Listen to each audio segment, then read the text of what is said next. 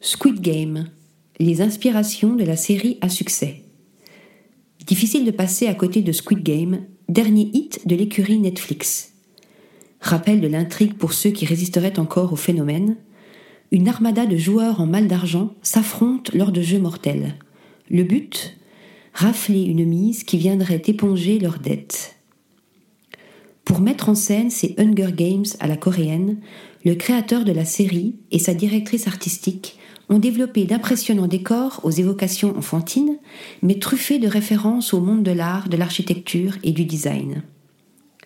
Vous aurez certainement reconnu le cri de Munch dans le pilote, quand une candidate hurle, découvrant le sort réservé aux perdants, ou encore la peu trop évidente création d'Adam de Michel-Ange lorsque s'opposent les deux derniers joueurs lors de l'ultime épisode design et architecture ont aussi droit de citer dans Squid Game.